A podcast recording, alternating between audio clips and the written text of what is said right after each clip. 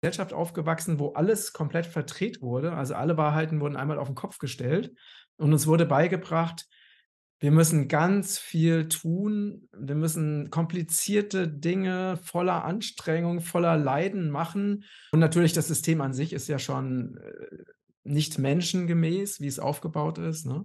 Ich lerne ja nach wie vor liebend gerne ja, und alles am liebsten gleichzeitig und noch mehr Input und noch mehr Input. Ich habe diese blöde 24-Stunden-Problematik. Ja? genau, genau. Liebe Lernbegeisterte, ich muss ihm jetzt den, den, Eintritt klauen. Heute ist der beste Tag deines Lebens, weil wir können endlich mit Matthias Langwasser sprechen. Wir haben schon so lange darauf gewartet. Er hat mich schon interviewt, ich glaube sogar zweimal, einmal gemeinsam mit Gerald Hüther noch. Und jedes Mal haben wir versucht, dass wir das noch umdrehen und wir haben, glaube ich, über ein Jahr lang gebraucht. Ich freue mich wunderbar, dass du heute hier bist. Viele, viele werden dich kennen vom Regenbogenkreis, von deinen Büchern Reise in die Freiheit. Und du hast ja ein wie nenne ich einmal, ein anderes Leben gehabt als die meisten Menschen, was ich auch von meiner eigenen Biografie ja natürlich kenne. Ich verfolge das schon länger. Ich weiß noch, wie ein guter Freund mir mal damals das Buch in die Hand gedrückt hat, gesagt, schau mal, da ist auch so einer und der ist rausgegangen in die Natur und ähnlich wie dein Papa durch die Welt gereist und hat sich Dinge angesehen und der ist so ähnlich wie ihr und der lebt so ähnlich wie ihr, den musst du kennenlernen. Dann habe ich das Buch durchgelesen und ich glaube, zwei Wochen später haben wir dann schon das erste Gespräch gehabt. Mhm. So spielt das Leben. Mhm. Also, vielen Dank, dass du mal hier bist. Wir sprechen heute über das Thema Schule, aber bevor wir dazu kommen, wer ist Matthias Langwasser? Was war seine Reise in die Freiheit und was hält er von der aktuellen Schule? Ah, ja, vielen Dank für das nette Intro. Ich freue mich auch auf unser Gespräch. Ja, ich bin äh, schon sehr, sehr lange unterwegs, also folge ähm, seit, ja, eigentlich, ich wollte schon in der Schulzeit meiner inneren Stimme folgen, habe es auch im Rahmen der Möglichkeiten, die ich damals hatte, auch gemacht. Ne, das heißt zum Beispiel bin ich, äh, ich, ich wusste, okay, ich habe diesen Rahmen, aus dem ich damals nicht rauskam, aber ich bin zum Beispiel immer 25 Kilometer mit dem Fahrrad in die Schule gefahren, über die Berge, ne? Hin und zurück als Einziger oder habe dann immer nach der Schule die Zeit im Wald verbracht und habe ein paar Jahre lang an einem kleinen Biotop gearbeitet. Das heißt, ich hab, bin auch da schon äh, meiner inneren Stimme gefolgt und als ich dann Schule und zu. Also das war noch damals der Ersatz für Wehrdienst. Ich habe so lachen müssen, wie ich das gelesen habe. Statt Zivildienst, den Zivildienst. Das weiß ich noch, das war ungefähr um Mitternacht, da bin ich im Bett gelegen. Ich habe das sehr ähnlich genannt. Ich habe so lachen müssen dazu. mhm. Ja, und ähm, danach war ich ja, ne, als dieser Zivildienst dann vorbei war, obwohl ich den auch schon in alternativen Einrichtungen gemacht habe. Ne? Also ich war in, auf dem Demeterhof, habe mit Behinderten gearbeitet, war im Dritte Weltladen und trotzdem äh, wollte ich es nicht, dass andere mir vorschreiben, was ich machen soll. Und als das dann vorbei war, habe ich mir so versprochen, dass ich ab heute nur noch das tue, wozu ich Lust habe, dass ich keine Umwege mehr gehe, keine Ausbildung, kein Studium, keine Kompromisse mehr. Und bin dann erstmal so Richtung Frankreich, Spanien gegangen und habe dann zwei Jahre lang bin ich durch die Natur gewandert, habe mich aus der Natur ernährt ohne Geld. Nur Darf halt auch kein Zelt. Dazu sagen? Und zwar, das, das klingt jetzt für manche jetzt vielleicht so, ja, der hat da halt, ist auf dem Campingplatz irgendwie da gewesen, sondern nein, du hast dir einen Rucksack gepackt, soweit ich mich erinnern kann, eine Hose, ein T-Shirt, ein Ersatzpaar Schuhe, keinen Euro in der Tasche und los ging's, oder? Genau. Ja. Also die Eier musst du in der Hose haben. Trauen sich ja viele nicht. Das wollte ich dazu sagen, weil es, vielleicht entsteht bei manchen das, ja, da hat sich ein bisschen Geld genommen und ein paar Campingsachen und dann ist er halt ein bisschen durch die Gegend getingelt. Nein, du hast das alles nicht gemacht. Einfach nur du. Genau. Also ich bin zwei Jahre insgesamt durch äh, Frankreich und Spanien gewandert, also hauptsächlich durch verlassene Berggegenden, mhm. habe mich direkt aus der Natur ernährt und hatte auch wirklich nur das aller, allernotwendigste dabei, genau wie du das gesagt hast. Ne, und darüber habe ich dann äh, mein Buch geschrieben, Reise in die Freiheit, wie ich in der Wildnis den Sinn des Lebens fand. Und das war sozusagen der, und ich habe mich aber auch zu dieser Zeit schon vegan, biologisch, rohköstlich ernährt. Und ähm, also mit 17 habe ich meine Ernährung komplett umgestellt, obwohl zu dieser Zeit, das ist jetzt auch schon glaube, 35 Jahre her oder so, äh, gab es ja noch nicht mal vegetarisch. Also, ich habe nie Menschen getroffen, die sich vegetarisch oder vegan erlebt äh, ernährt hatten. Also, war da auch wirklich 'n 'n totaler Außenseiter und auch Vorreiter und habe dann also, danach dann 7 Jahre lang im Wald gelebt, Permakultur gemacht in Deutschland am Rande einer spirituellen Lebensgemeinschaft und später dann Regenbogenkreis gegründet, also diesen veganen Onlineshop, äh, mit Regenwaldschutz, mit Superfoods, Darmreinigungsprodukten, Entschlackungsprodukten und habe einfach immer ich hatte verschiedene Berufe, habe immer das gemacht, wozu ich Lust hatte, habe immer damit Geld verdient, auch obwohl ich, äh, ja 10 Jahre insgesamt gar kein Geld brauchte, aber ich wollte mal herausfinden, wie das ist, Geld zu haben. Und bin aber letztendlich, ja, also in diesem alternativ-spirituellen Bereich immer unterwegs gewesen, immer mit der meine Vision ist schon seit ich Kind bin eben, dass wir die Erde wieder zu dem Paradies machen, äh, wozu sie gedacht ist. Also, das also, all mein meine Projekte, die haben eben dieses große Ziel. Und ja, also, das so in in Kürze zu dem, was was mich so bewegt. Ihr schützt ja auch ganz viel Regenwald. Es ist ja bei euch auch eine Sonderheit, dass du sagst: „Okay, bei allem, was man bei euch bestellt, ob das jetzt 'n Miso ist oder irgend so wie du sagst, etwas zum Darmreinigen oder Zeolit, da wird immer ein Teil genommen, um Regenwald aufzukaufen.“ Und ihr habt ja schon einen Haufen Quadratmeter an Regenwald damit geschützt. Ich weiß nicht, ich kenne die aktuelle Zahl nicht. Also, es sind über auf jeden Fall über 2.000.000.000, das kann man Quadratmeter, also, das kann man sich so ganz gut merken. Mhm. Ähm, also, jetzt im Lauf der letzten 17 Jahre, ne, also, haben wir schon wirklich sehr viel bewegt in dem Bereich. Ist alles in Südamerika oder ist das weltweit? Also, Südamerika. Wir haben also immer verschiedene Projekte. Aktuell ist es ein Projekt in Suriname. Das ist so 'n kleiner so 'n kleines Land am. Rande äh, also, Nachbarland von Brasilien. Genau, also, nördlich von Ähm Brasilien zwischen Guyana und Französisch-Guayana, ja. Genau, genau. Also, das ist das aktuelle Projekt, ne? Wir haben auch schon, äh, Projekte in Guatemala zum Beispiel unterstützt oder Ecuador und aktuell ist es eben Suriname. Mhm. Erzähl einmal, wie ist 'n dir damals in der Schule gegangen? Außer, ja, hm, mag ich nicht, aber geh mal da so 'n bisschen rein. Wie wie hat sich das angefühlt, weil du gesagt hast, du hattest 'nen Freiheitsdrang, du wolltest Dinge anders machen. Was war da damals dein Gefühl? Weil ganz viele Schüler, wenn ich ihnen erzähle, dass ich zum Beispiel dieses Gefühl hatte, sagen sie „Ich auch.“ „Aber wenn ich das Mama sage, dreht die durch.“ Das heißt, sehr, sehr viele, wenn nicht fast alle hatten dieses Gefühl und haben sich aber, weil sie die Eltern nicht beschämen wollten oder weil sie nicht schlecht dastehen wollten oder was auch immer, das runtergedrückt. Aber es war fast bei allen da. Aber wie wie ging's dir da? Also, bei mir war es, äh, sehr stark ausgeprägt, ne, diese absolute also, ich habe es wirklich gehasst, in die Schule zu gehen. Obwohl ich ich war gut in der Schule, ich habe nie gelernt. Es fiel mir leicht, trotzdem irgendwie gute Noten zu bekommen und so, aber ich habe dieses ganze System wirklich abgrundtief gehasst und zwar von Anfang an, ne? Also, ich konnte nicht verstehen, warum man den ganzen Tag auf irgendwelchen harten Holzstühlen sitzen muss, um Dinge zu lernen, die mich gar nicht interessiert haben, um unter Druck gesetzt zu werden in Bezug auf, ähm, Noten, in Bezug auf, ähm, irgendwelche Tests machen. Und ich war ich muss dazu sagen, äh, ich hatte auch wirklich, ähm, noch sehr konservative Lehrer. Also, die waren sehr streng, ne? Also, das heißt, ich hatte gut, es gab natürlich wie immer auch 'n paar Ausnahmen, aber meine Hauptlehrer, die waren extrem streng, ne, zum Beispiel die, ähm äh, es gibt so ein ein Beispiel, an das ich mich erinnere, ne? Da war ein ein Junge in meiner Klasse und der sollte Noten sollte irgendwelche Noten aufsagen und, äh, hat irgendwie nicht kapiert, was die Klassenlehrerin von ihm wollte. Und sie hat dann völlig entnervt 'n Buch genommen und ihm dieses Buch auf 'n Kopf gehauen, ne? Ähm, das heißt, das waren schon oder mir hat sie auch mal 'ne Ohrfeige verpasst, ne? Ähm, und, äh, wa was dann dazu geführt hat, dass ich meinen Vater eingeschaltet habe und mein Vater dann bis zum Rektor gegangen ist, äh, und da auch richtig Stress gemacht hat, ne, also gegen die Lehrerin. Mhm. Äh, und die dann aber versucht hat, mich dann ne, also sie hat mich dann nach dem Unterricht hat sie, ähm, mich dann zu sich geholt und hat dann gesagt: „Also, Matthias, ich bin so enttäuscht von dir, dass du solche Lügen über mich erzählst. ich habe dir ja niemals eine Ohrfeige gegeben, sondern ich habe dich ja nur sanft an der Wange getätschelt. Also er hat dann so richtig versucht, mich zu manipulieren. Ne?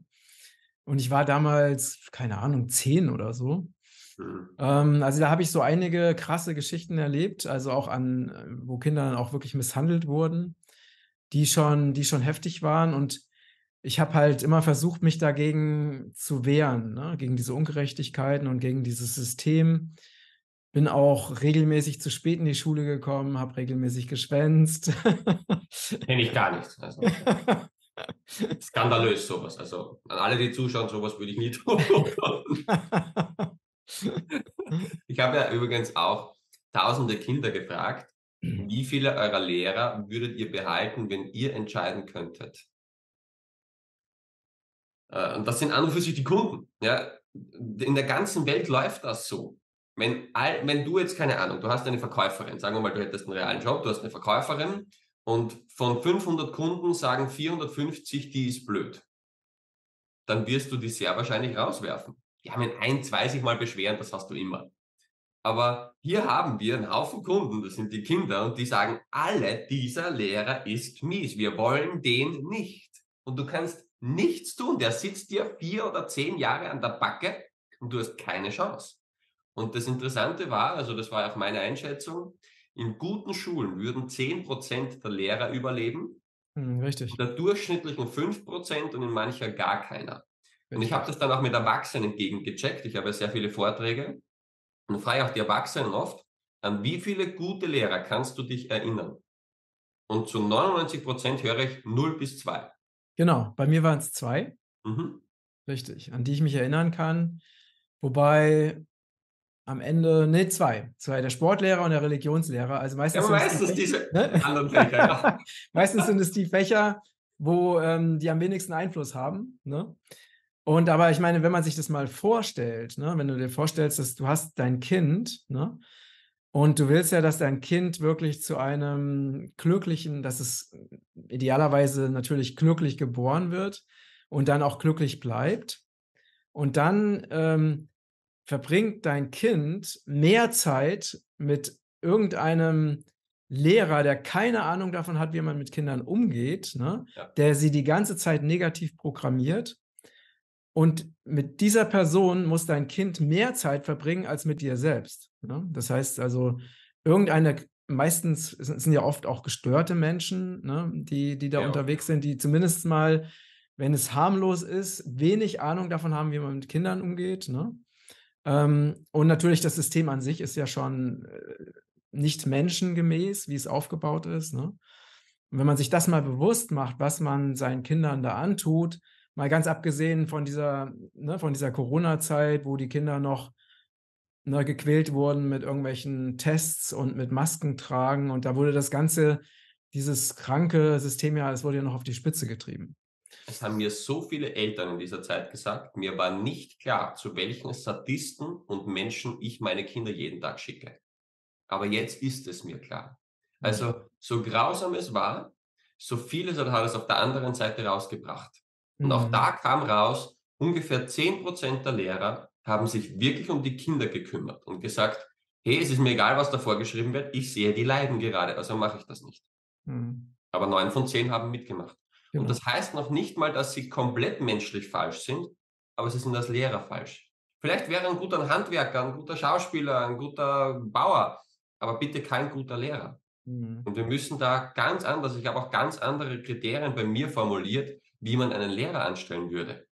Und es sind nur vier Punkte. Wenn man die einhält, kann ich dir garantieren, du kriegst spitzen Lehrer. Und der vierte Punkt ist die Abschlussprüfung. Ja, also mhm. ich spiele es mal ganz schnell mit dir durch, dann haben wir das durch. Also, ich habe ein Schulprojekt, eine freie Schule, was auch immer. Der Matthias stellt sich gerade vor, geil, ich kriege ich würde gerne bei dir Lehrer werden. Und sage ich, hi Matthias, liebst du Kinder? Ja. das sieht man jetzt in der Aufnahme, das ist, das Gesicht wandert, bevor der Mund sich bewegt. Ja. Stell dir mal umgekehrt vor, liebst du Kinder? Ja. ja da weiß jeder, das ist ein Blödsinn. Das zweite ist, kannst du Begeisterung weitergeben, weil die muss ankommen. Es gibt Menschen, die sind begeistert, aber Guten Morgen, liebe Kinder. Schlagt auf das Buch auf Seite 24. Also, vergiss es. Das heißt, du musst Begeisterung weitergeben können. Drittens, hast du Lerntechniken drauf? Ist optional.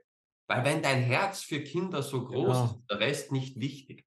Ich habe vorvorgestern wieder eine freie Schule besucht, wo ich wo ich so 'n bisschen mitgestaltet habe. Und da haben wir eine eine Großmutter dabei, ja, die ist schon lange in Pension, von Mathematik keine Ahnung, von Pädagogik keine Ahnung, aber die hat so 'n Herz, ja, die hat so ein Herz für Kinder, eine unendliche Geduld, ja, und immer ein Lächeln für die Kinder parat. Die Kinder lieben sie, sie liebt die Kinder und 90% ist gegessen von den Problemen. Ja, die geht manchmal in die Klasse und sagt: „Kinder, ich habe keine Ahnung, was ihr da gerade in Mathe lernen müsst. Könnt ihr mir das bitte beibringen?“ Und die die bringen sich das bei, nur um es dann ihr beizubringen. Das ist der Hammer. So, und 4. ist die Abschlussprüfung. „Lieber Matthias, das ist die 3b“, ja, wenn's dann Klassen noch so gibt, aber in unserem Kopf. „Äh, da gehst du jetzt mal rein.“ Dann gehe ich wieder raus, nach 3 Stunden gehe ich wieder rein, der Matthias wieder raus und sagt: „Liebe 3b, wie findet ihr Matthias?“ Wenn die mich jetzt alle anlächeln, bist du dabei. Wenn die sagen, der ist blöd, dann bist du raus. Genau. Punkt. Ja. Die müssen entscheiden. Ich überprüfe so 'n paar Grundkriterien und dann müssen die den Schlussentscheid haben. Weil wenn ich dich toll finde und die Kinder finden dich blöd, aber die haben dich jeden Tag 8 Stunden, dann habe ich nicht mitzureden. Ja, sorry, aber lassen wir das. Genau, also, ne, der der es gibt ja da einen grundlegenden Unterschied, ne? Nämlich der der grundlegende Unterschied ist, dass du dir die Frage stellst: „Was ist am besten für die Kinder?“ Genau. Während das System stellt sich diese Frage ja gar nicht. Das System stellt sich die Frage: „Wie kriege ich die Kinder am besten in mein System, sodass sie am besten, äh, für mein System, ne, in in Bezug auf Gehorsam, in Bezug auf, ähm, ins Opferbewusstsein gehen, ne? Also, nicht den eigenen Weg verfolgen, sich, äh, manipulierbar sein, sich re sich regieren lassen. Wie kriege ich die Kinder am besten in dieses System?“ Genau. Und deswegen haben wir diese Unterschiede, weil einfach die Grundfrage 'ne ganz 'ne ganz andere ist. Genau. Ich ich habe ja auch 50.000 Kinder eben befragt „Wie stellt ihr euch Schule und Lernen vor?“ Es interessiert mich nicht, was die Erwachsenen sagen, die habe ich auch alle rausgeschickt. Ich habe immer gesagt ich habe ihnen 30 Minuten gezeigt, dass Lernen anders gehen kann. Und dann war meine Frage: „Ich bin Gott und Bildungsminister in einem und ich mache jetzt Schnipp, die Schule ist weg. Und ich mache noch mal Schnipp und die neue Traumschule ist da. Und in dieser Schule ist alles, alles, was irgendwie hier oben möglich ist, ist dort auch möglich. Wie sieht diese Schule aus?“ Und das mache ich jetzt auch gleich mit dir. Lieber Matthias, ich bin Gott und Bildungsminister in einem Menschen. Ich kann jeden Schultyp erschaffen. Vielleicht brauchen wir gar keine Schule. Du könntest alles gestalten dort drinnen. Wie sieht deine persönliche Traumschule aus, wo du gerne vielleicht selber noch mal hingehen würdest oder deine Kinder hinbringen würdest? Ja, die Frage ist, brauchen wir eine Schule? Also, ich selber ich kenne ja verschiedenste Modelle, Mhm. ne? Also, auch viele, die gar nicht in die Schule gehen und einfach wo die Kinder einfach zu Hause sind oder sich eben mit Freunden treffen und einfach nebenbei lernen, irgendwelche Onlineprogramme machen. Also, ich bin ich finde beides gut. Ich kenne auch 'n paar Schulen, wo wo die Nein, Kinder noch mal, das muss kein? Schulgebäude sein. Wir kennen es jetzt unter diesem Begriff. Ich habe auch Videos gemacht, wo gesagt, das Kind lernt im Dorf mit und mit den Eltern und wie sieht das, was wir jetzt unter Schule und Bildung kennen, in Zukunft für dich aus, wenn du es kreieren könntest? Da kann's auch sein, es gibt kein Gebäude. Da kann auch sein, dass Okay. das alles weg ist. A alles ist wunschfrei. Ja, ich habe auch nicht gesagt: „Schnipp, das neue Schulgebäude ist da für die Kinder.“ Ich habe gesagt: „Alles ist möglich.“ Und wenn ihr sagt, ihr wollt kein Gebäude mehr und ihr wollt gar nicht mehr in die Schule gehen, dann ist das auch okay, weil lernen wollen die ja alle. Jeder Mensch will lernen. So 'n kleines Ja, Kind, ja. das kriegst du ja nicht abgestellt, was Lernen betrifft. Die einzige Institution auf der Welt, die das schafft, ist die Schule. Mhm. Ja, von: „Papa, wie geht das? Mama, wie geht das? Warum ist dies? Warum ist das? Ich mag da mitmachen. Ich will das auch. Ich kann da hier“, ja? Die einzige, die das schafft, das abzustellen, ist die Schule auf der Welt. Also, vielleicht brauchen wir die gar nicht, sondern wirklich, was ist in deinem Kopf? Du könntest kreieren. Du könntest jetzt wirklich grad Schöpfer spielen. Wie würdest du das in Zukunft gestalten? Also, zuerst, dass die Kinder die Möglichkeit haben, sich absolut frei zu entfalten, also, aus ihrem Inneren heraus, ne? Sie haben also die Freiheit, wirklich ihren inneren Impulsen in den ganzen Tag zu folgen.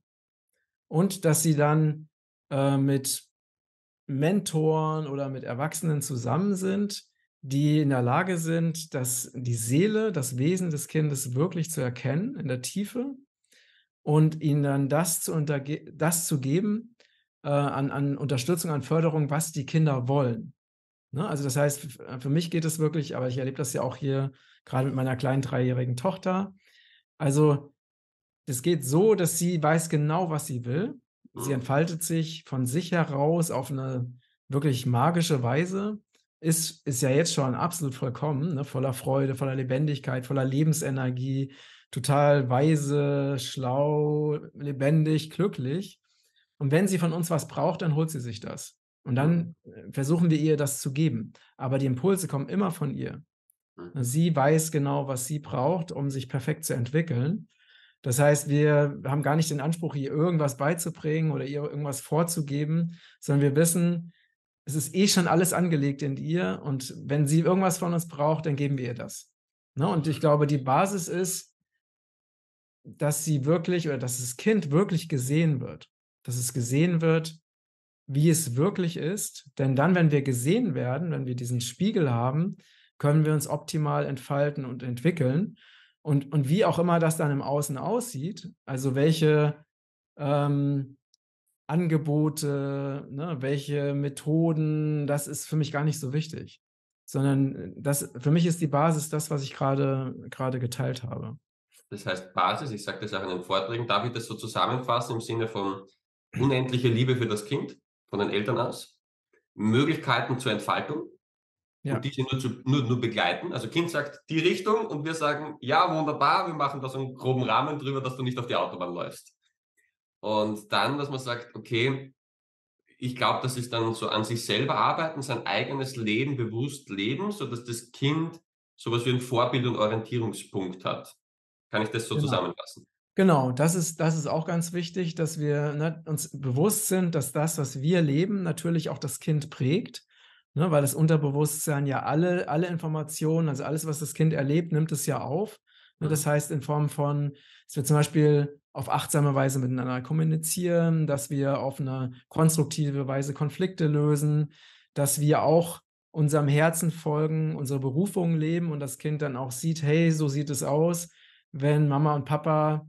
glücklich sind, weil sie einfach ihrer Berufung folgen.“ Ähm, ja, das sind für mich so ganz also ganz wesentliche Elemente oder mal 'n anderes Beispiel, sie liebt es zu singen, ne? Mhm. Äh, sie singt total gerne und wenn wenn dann irgendwo 'n Angebot auf ne, aufkommt, also von Mhm. ne, dass wir schon 'ne Stunde lang Kinder gemeinsam singen, dann gehen wir dahin mit ihr und dann kann sie halt das ausleben. Oder wir haben ihr 'n kleines Klavier besorgt, sodass sie halt Klavier spielen kann. Ne, also so das, was sie wirklich liebt, äh, und wir merken, okay, es würde ihr Freude machen, wenn sie davon noch mehr bekommt, also wenn sie die Möglichkeit hat zu singen oder zu lesen, liebt sie auch total. Das halt ihr da eben noch mehr Freude zu machen, nicht im im Sinne von: „Ich will sie fördern, damit sie möglichst“ ne, das ist ja noch dieses alte Denken, also dieses Bildungsförderung, die Kinder kriegen möglichst viel Wissen, damit sie möglichst super Karriere machen können später. Sondern ich Mhm. würde das so sehen: „Was kann ich meinem Kind geben, damit es eben noch glücklicher ist?“ Und das andere, das kommt dann sowieso, ne? Wenn die sich frei entfalten können, werden sie sie sind ja eh schon genial, dann werden sie sowieso noch genialer, aber nicht, weil wir ein ein Kind haben wollen, das wir vorzeigen können, ne, wo wir irgendwann sagen können: „Guck mal, mein Kind ist so toll und es kann das und das und das.“ Warum darum darum geht's ja gar nicht. Das ist ja wieder dieses alte materielle Denken, sondern für mich ist eigentlich die entscheidende Frage: Ist mein Kind glücklich und lebt es seine Bestimmung? Also, lebt es das, wozu es hier auf diese Erde gekommen ist? Mhm.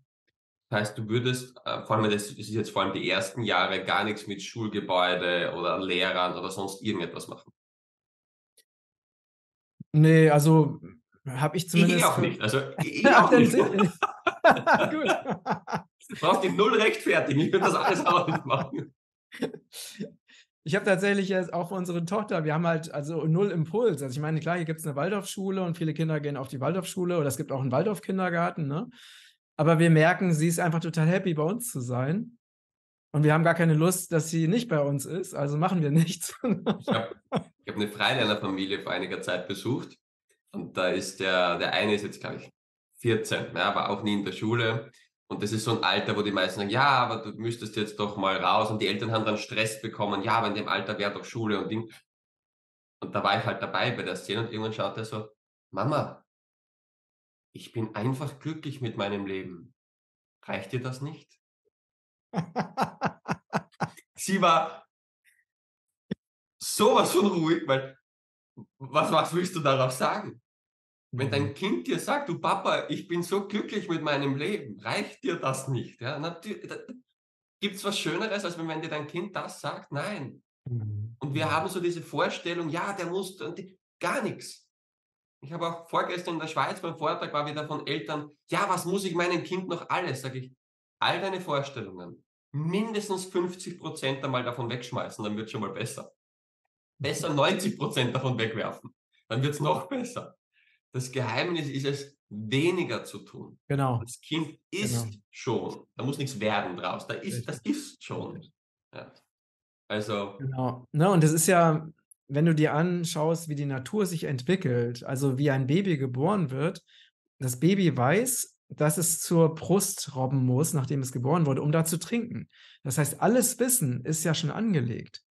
Und das ist ja wir sind ja in einer in einer Welt, in einer Gesellschaft aufgewachsen, wo alles komplett verdreht wurde. Also, alle Wahrheiten wurden einmal auf den Kopf gestellt und uns wurde beigebracht, wir müssen ganz viel tun. Wir müssen komplizierte Dinge voller Anstrengung, voller Leiden machen, um möglicherweise es irgendwann zu schaffen, irgendein Ziel zu erreichen, ne?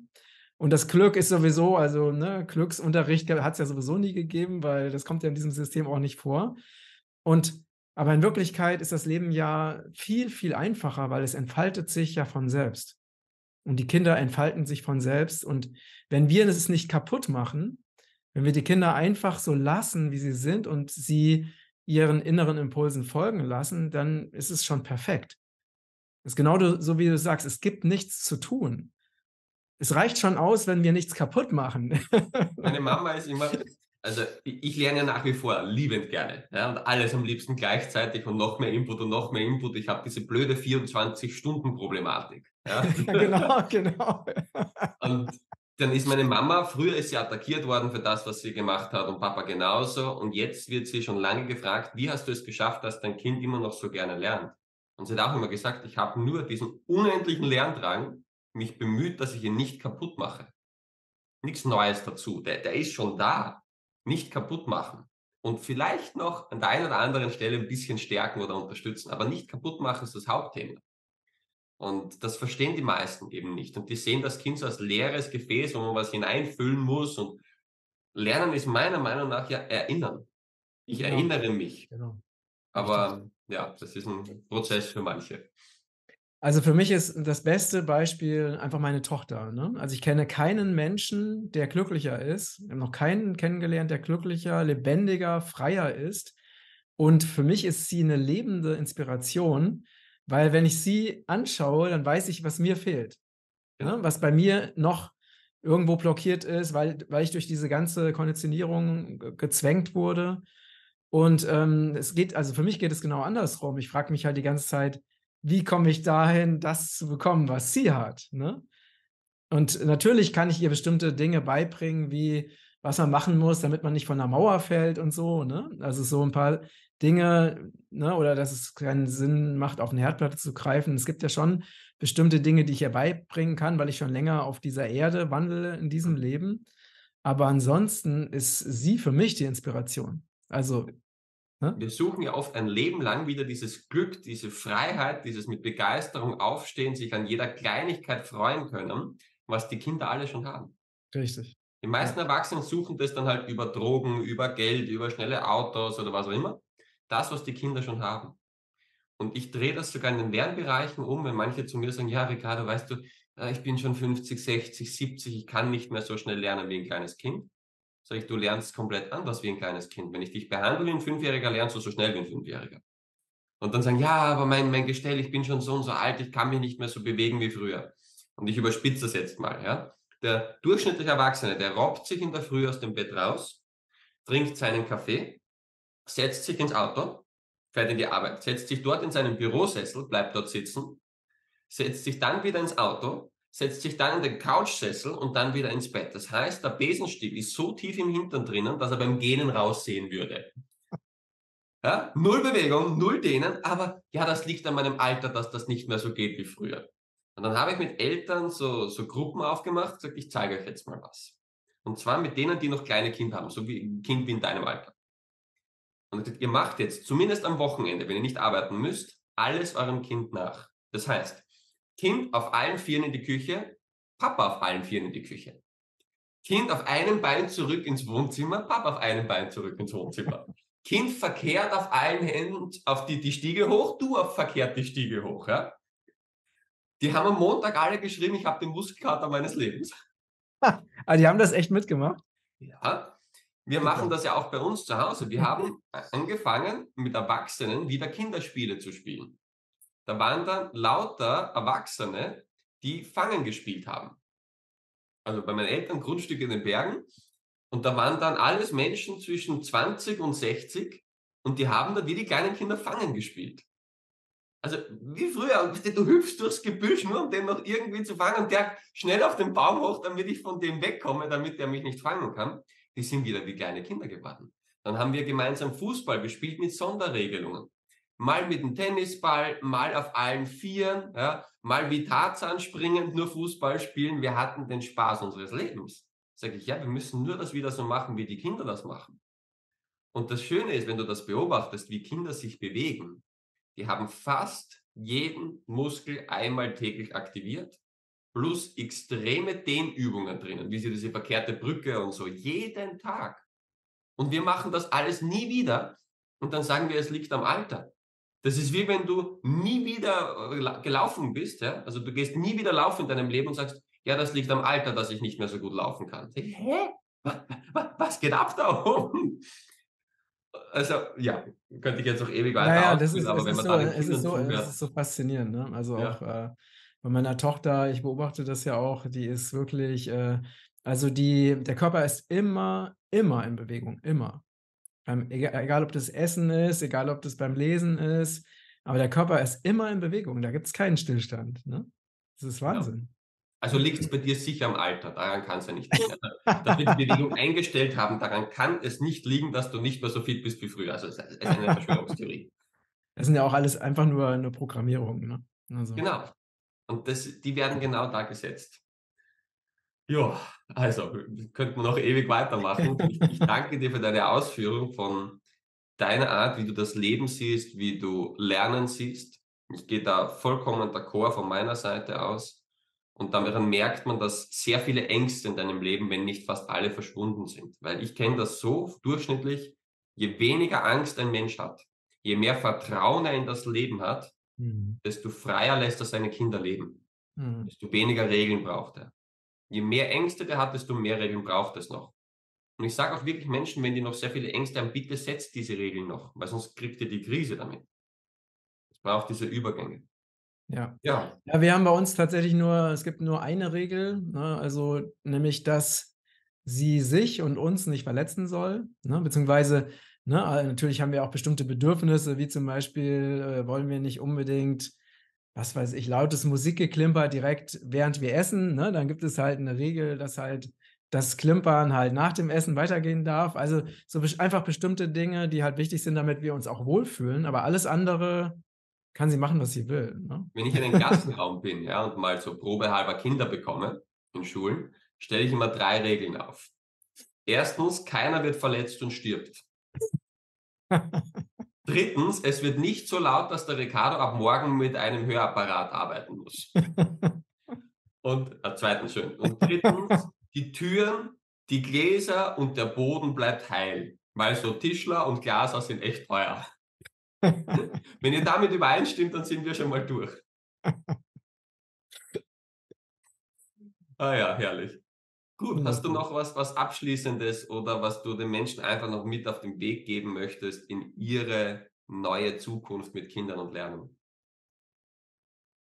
Ja, also, dass es wichtig ist, wirklich diese ganzen Konditionierungen, also alles, was uns beigebracht wurde in Bezug auf Lernen und Bildung, das mal wirklich komplett zu vergessen, ne, die, das alles loszulassen und einfach zu verstehen, dieses Bildungssystem, ne, was ja den Namen eigentlich nicht verdient, also so wie die meisten von uns, uns in die Schule gegangen sind, das ist halt nicht menschengerecht.